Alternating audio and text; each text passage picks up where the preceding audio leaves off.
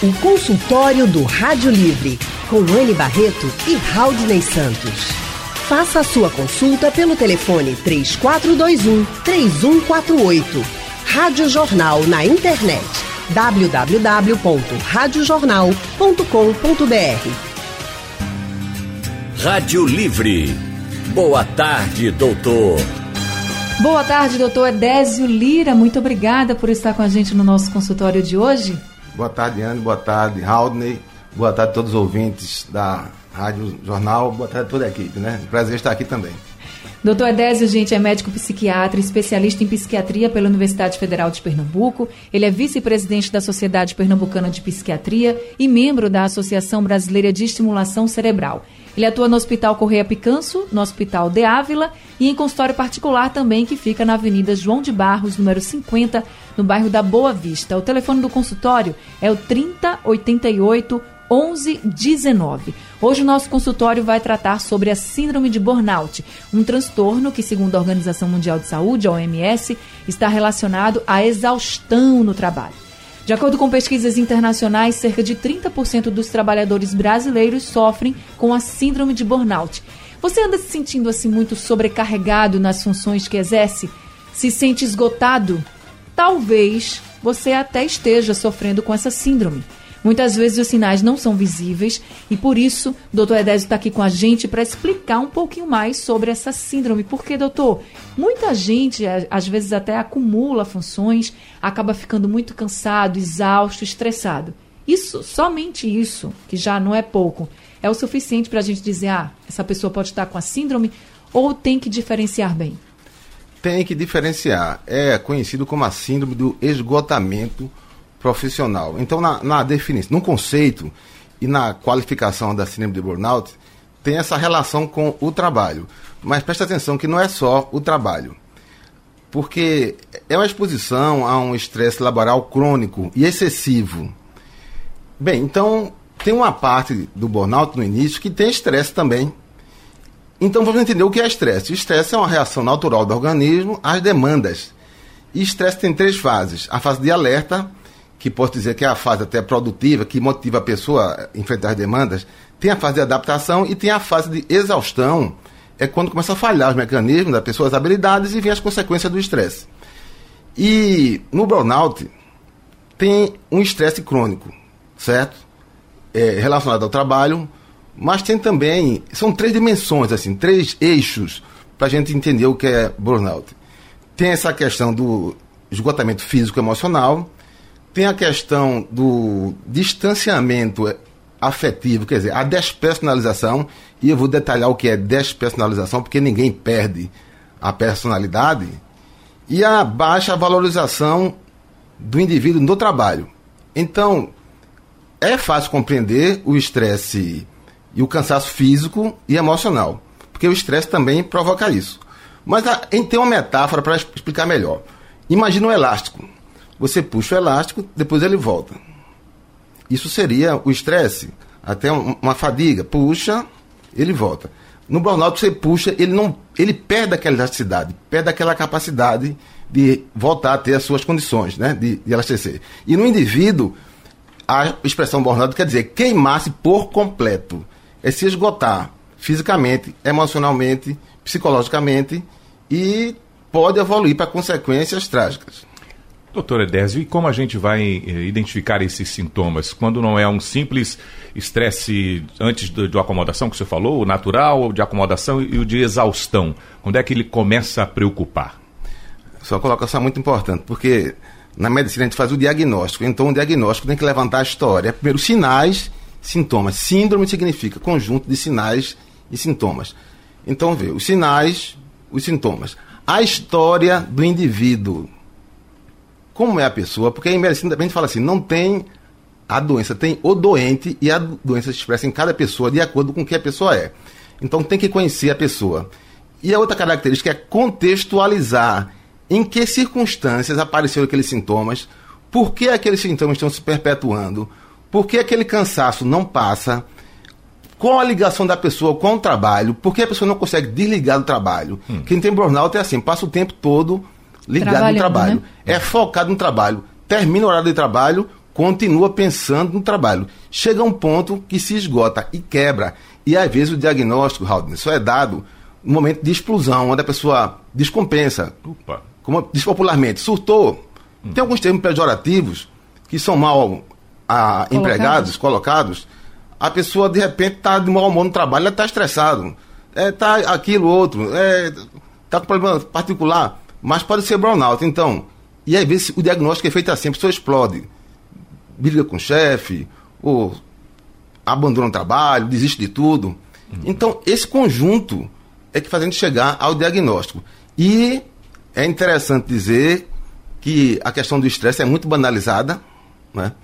Conceitos populares banalizam essa situação, próprias instituições né?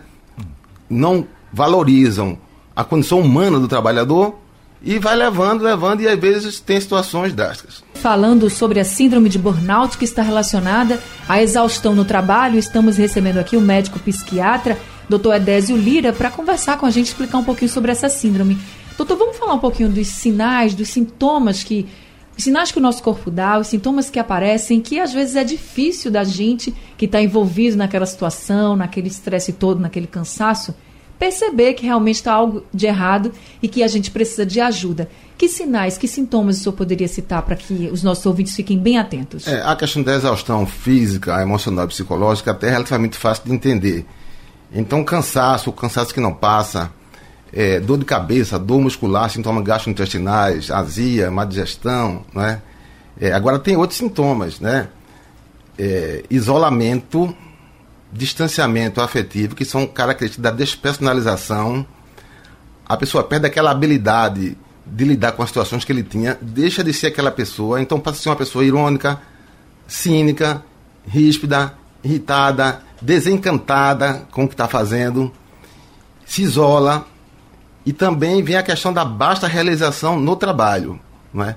ele, uma pessoa que deu tanto, porque geralmente as pessoas que têm burnout são pessoas assim que são empreendedoras, dedicadas ao trabalho, que gostam de trabalhar, perfeccionistas, às vezes muito exigentes com elas mesmas.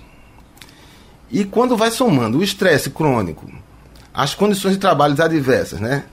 É, essas características da pessoa vai somando e é, são, como falei, são três dimensões: a físico, exaustão física emocional, a despersonalização, que é o distanciamento afetivo, e a realização no trabalho.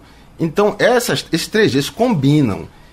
E dependendo de como for a pessoa e da é, expressão desses eixos, da intensidade desses eixos, pode levar até quadro de depressão, de ansiedade, alcoolismo. Às vezes a pessoa, no início, bebe muito, é, se automedica, até para poder ver se melhora, é. né? Acaba descontando numa, numa bebida, por exemplo. É, porque tá é difícil de reconhecer. Em vez de estar com uma queixa, dor de cabeça, vai para um clínico, então, sintoma gastrointestinal, vai para um clínico, faz um, um medicamento, faz um exame, mas não avalia o conjunto, o contexto, como que aquilo surgiu? Porque a síndrome é um conjunto de sinais e sintomas. Qual é a causa da síndrome?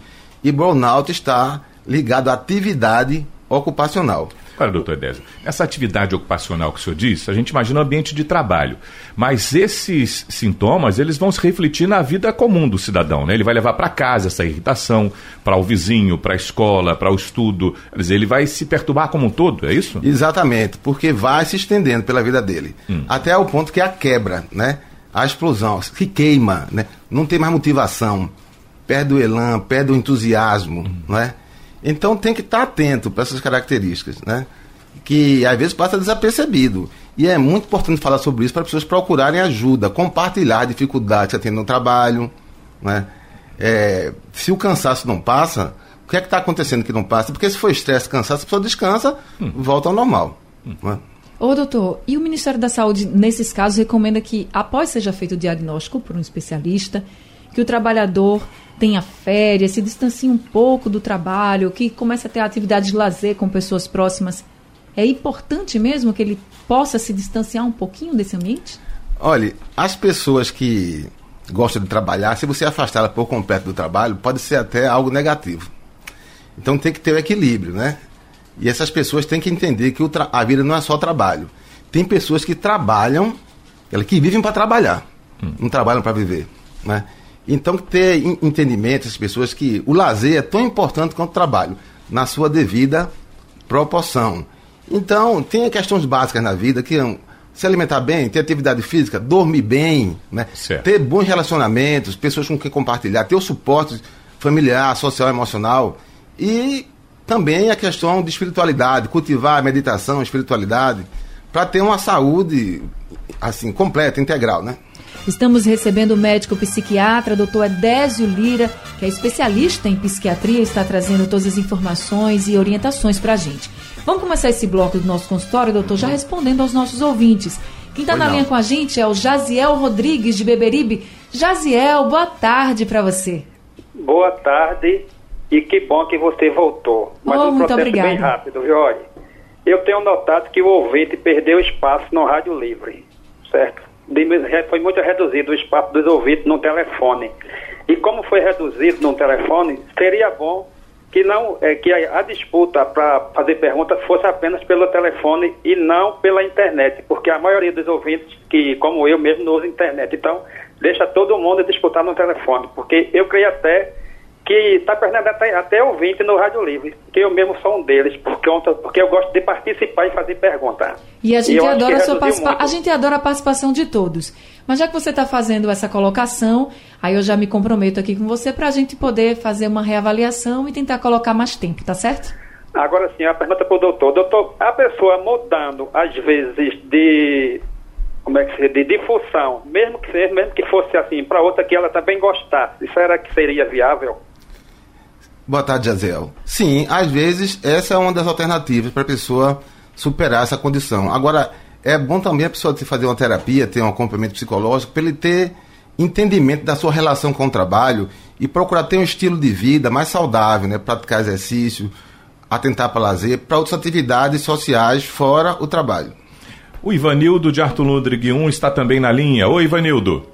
Oi, Raul, boa tarde a você, boa tarde também a, a Anne. Aí, boa tarde, Ivanildo. É, seja bem-vinda novamente ao nosso Obrigada. Convite. E eu vinha, passando, eu, eu vinha passando por tudo isso que o doutor aí falou. Inclusive, eu estava 12 anos numa empresa onde vinha acontecendo tudo isso comigo. Inclusive, chegava aqui em casa um estresse muito grande, descontando na família, enfim. Estava me sentindo mal, desvalorizado, mal mesmo, trabalhando até por necessidade, já que o desemprego hoje é enorme no nosso, no nosso país. Mas assim, eu fui demitido da empresa, estou no aviso prévio. E eu queria perguntar ao doutor o seguinte, doutor, eu, eu acho que eu estou assim, é, sofrendo dessa síndrome de burnout aí, já que eu conheço isso, que eu fiz um curso de administração e é, estudei sobre isso. E eu acho que eu vinha sofrendo disso. A, a pergunta é a seguinte, doutor, para finalizar.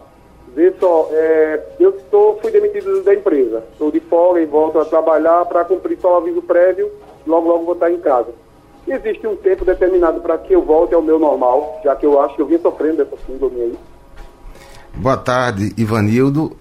É, isso é relativo, mas depende de como for o tratamento, como for que a pessoa faça adesão ao tratamento. Mas você coloca uma questão interessante. Tem um nexo causal da síndrome burnout com o trabalho. E se isso for confirmado, é, você tem que se tratar para depois pensar na questão de você ser demitido. O tempo, isso varia, como eu digo, pode ser três meses, dois meses, não é? depende de como a pessoa aderir ao tratamento, ao resultado do tratamento psicológico e da resposta aos medicamentos. Agora quem está na linha com a gente é o Marcelo de Olinda. Marcelo, boa tarde para você. Oi, Anne, boa tarde. Boa tarde, Raul. Boa tarde, doutor. Oi, Marcelo. Anne, seja bem-vinda de volta às férias, viu? Obrigada, Marcelo. A pergunta é a seguinte, Anne, me parece ser uma síndrome é, pouco conhecida né, pela população. Daí Sim. eu queria saber se realmente ela foi descoberta recentemente, se já tem algum tempo. A segunda pergunta é se existe alguma característica ou sintoma mais é, relevante que me faça ir procurar o médico. E uma curiosidade, saber se é essa síndrome que aquela jornalista Isabela Camargo sofreu. Sobre a jornalista, as, as informações e as matérias recentes realmente mostram que essa é o, esse foi o diagnóstico dela mesmo. Viu, Marcelo, sobre essa síndrome de burnout. A gente até estava comentando aqui com uhum. o doutor Edésio no intervalo. Mas então vamos para as outras perguntas. Ele fala, doutor, doutor Edésio, se essa síndrome foi descoberta há muito tempo ou se foi recentemente? Olha, em 74, 1974, um psiquiatra e psicanalista nova-iorquino Freudenberg, observou isso em pessoas, nele mesmo em pessoas que trabalhavam com dependentes químicos, que as pessoas começaram a perder o entusiasmo, o encanto com o trabalho, ficaram desgastadas emocionalmente, com sintomas físicos e se sentiam desvalorizadas. É, sintoma relevante são três aspectos, né? O desgaste físico emocional, o distanciamento afetivo, quer dizer, o isolamento, a mudança no, no, tratar os outros, de irritação, de sarcasmo, de ironia, e a pessoa se sentir desvalorizada, subestimada em relação assim ao trabalho. E esses sintomas se expressam de diversas maneiras. Não existe assim um sintoma relevante. O que acontece às vezes é que quando chega ao diagnóstico, é quando a pessoa explode ou quebra ou para, fica na exaustão, não tem energia para sair de casa, para trabalhar, e às vezes já é uma situação mais avançada. E pode desencadear, como falei, sintomas ansiosos, depressivos, e até questões de risco de suicídio. Ele, quando entra num estágio desse de depressão, doutor, é, não adianta ficar em casa parado esperando o, o tempo mudar, né? É, é, preciso buscar uma ajuda profissional. Exato. Tem situações que podem até chegar a se caracterizar uma, uma emergência, né? Uhum. E sabe história de pessoas que no trabalho têm uma reação explosiva, de irritação, e é encaminhado para uma emergência, né? E também a história de tentativa de suicídio, que leva a pessoa à emergência. Então, sempre lembrar, quando mudar o comportamento, quando der sinais de cansaço que não passa, entender o que está acontecendo e procurar ajuda. Estamos recebendo o médico psiquiatra Dr. Edésio Lira e pelo painel interativo a Érica de Garaçu conta a seguinte história, doutor. Ela diz que o marido trabalha viajando, passa meses fora de casa e que ele está terrivelmente estressado. São 15 anos de empresa e uma remuneração não justa, segundo ela. Quando ele está em casa, ele não relaxa, nem larga o trabalho pelo celular está brigando com todos, com baixa autoestima e usando muita bebida alcoólica. Aí ela pergunta como ele pode ser ajudado, pois ele acha, ele não acha que está esgotado. Ela diz, está impossível a convivência. Acho que muita gente que está convivendo com uma pessoa nessa situação, é difícil convencê-la de que ela precisa de ajuda. Como ajudar? É, a questão é sensibilizar, informar que existe síndrome de burnout, que existe estresse, que tem tratamento, porque a pessoa às vezes nega a, a doença, nega a situação e recorre à bebida alcoólica, à automedicação, mas tem que ser sensibilizado. Por isso que é importante o programa desse, para a gente informar a população que isso existe, que pode ser prevenido, que tem cuidado e que pode se agravar e levar a conse consequências drásticas, né? A relato de casos de suicídio. A Rosane diz que o marido dela também está quase num, fechando um diagnóstico com síndrome de burnout. A Rosane é do IPSEP. Ela diz que existe essa suspeita no caso do marido e pergunta se há realmente tratamento específico na rede pública? Olha, a rede pública dispõe de psicólogos e psiquiatras.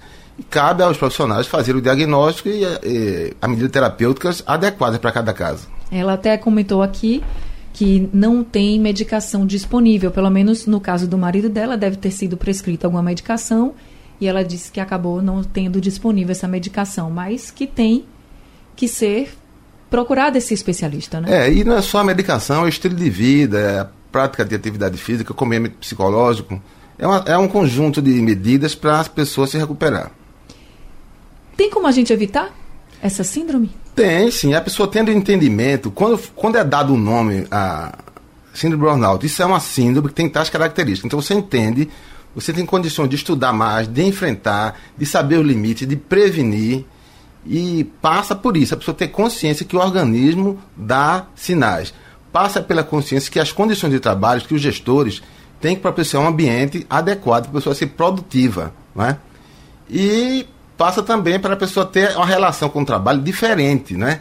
não só viver para trabalhar. Né? Doutor, se eu parar um pouquinho, por exemplo, estou no trabalho, vivo naquela correria, né? Estou falando aqui como muitos trabalhadores. Todo mundo que está ouvindo a gente sabe que a gente sempre está correndo muito, está correndo com a casa, com o trabalho, com várias funções, todo, homens e mulheres. É para a gente parar um pouquinho, 5, 10 minutos a cada uma hora? Isso pode ajudar para que a gente se acalme mais um pouquinho, não viva nesse estresse tão grande que todo mundo acaba vivendo? Claro que isso ajuda ali, meditação, respiração. Os japoneses às vezes têm histórias que quando eles estão estressados, eles param tudo, vão para um local cheio de árvore, depois voltam. Então, é importante entender que o estímulo é interessante, o estresse até uma, um certo ponto ele é útil, é chamado eu estresse, mas chega um ponto que o estresse chega desgastante, né? E a pessoa tem que equilibrar isso, trabalho com descanso, com lazer, para ter saúde. Doutor Edésio, as empresas hoje, algumas estão preocupadas também com esse bem-estar do funcionário. Parece que a gente tem, enquanto algumas espremem a laranja e deixam só o bagaço, um funcionário esgotado, algumas procuram cuidar para que eles fiquem mais sadio? Olha, existem empresas que se preocupam, mas a gente vive num mundo que é muito competitivo. As ideias neoliberais têm seus aspectos positivos, mas têm seus aspectos negativos. Muita privatização, às vezes as pessoas mudam de setores, são demitidas, sem são descartadas às vezes. Hum. Isso tem que ser revisto, né? Tem que valorizar o ser humano, não são meras peças de uma engrenagem, são, são seres humanos. Agora o Edmilson da Imbiribeira está falando aqui pelo painel interativo, que já trabalhou numa empresa, sentiu todos os sintomas, chegou a ser demitido, discutiu com a chefe, ficou de férias alguns meses, depois acabou sendo demitido, não conseguiu trabalhar por mais cinco meses e depois voltou para um novo emprego. Quando voltou para o um novo emprego, está sentindo as mesmas decepções. O que é que ele deve fazer, doutor? Interessante procurar uma, uma psicóloga, né, um acompanhamento psicológico, para rever essa sua relação com o trabalho, né, rever seu estilo de vida e recuperar a saúde, a plena saúde. Doutor Adésio. Só para finalizar, Anne, existe idade para a síndrome acontecer ou ela pode também acometer pessoas de qualquer idade? Qualquer idade. Não existe um perfil demográfico específico. É o conjunto, é, as condições de trabalho, um estresse longo, é, a pessoa, como a pessoa lida com o trabalho, né? E esse questão da despersonalização. Não existe um perfil específico. Agora, pessoas que trabalham, workaholic, né? Que são muito dedicadas, são mais susceptíveis de apresentar síndrome de burnout. E Obrigado. o Edmilson complementou a pergunta dele dizendo que não consegue ter lazer e realmente recorre ao álcool. Aí ele diz: onde eu posso ter o diagnóstico? É procurando um psicólogo, um psiquiatra? É, o psicólogo, um psiquiatra, pode ser qualquer um dos dois. Agora, o diagnóstico geralmente é feito, deve ser feito por um psiquiatra.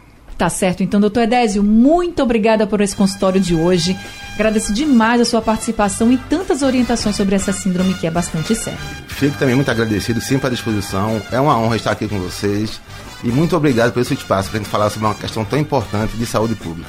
E fique à vontade para voltar sempre, viu, doutor Edésio? Seja sempre muito bem-vindo. Doutor Edésio Lira, a gente é médico psiquiatra, o telefone do consultório é o 388 1119. Eu quero agradecer a todos os ouvintes que participaram com a gente pelo telefone e também pelo painel interativo. Sugestão ou comentário sobre o programa que você acaba de ouvir, envie para o e-mail ouvinte@radiojornal.com.br ou para o endereço Rua do Lima 250, Santo Amaro, Recife, Pernambuco.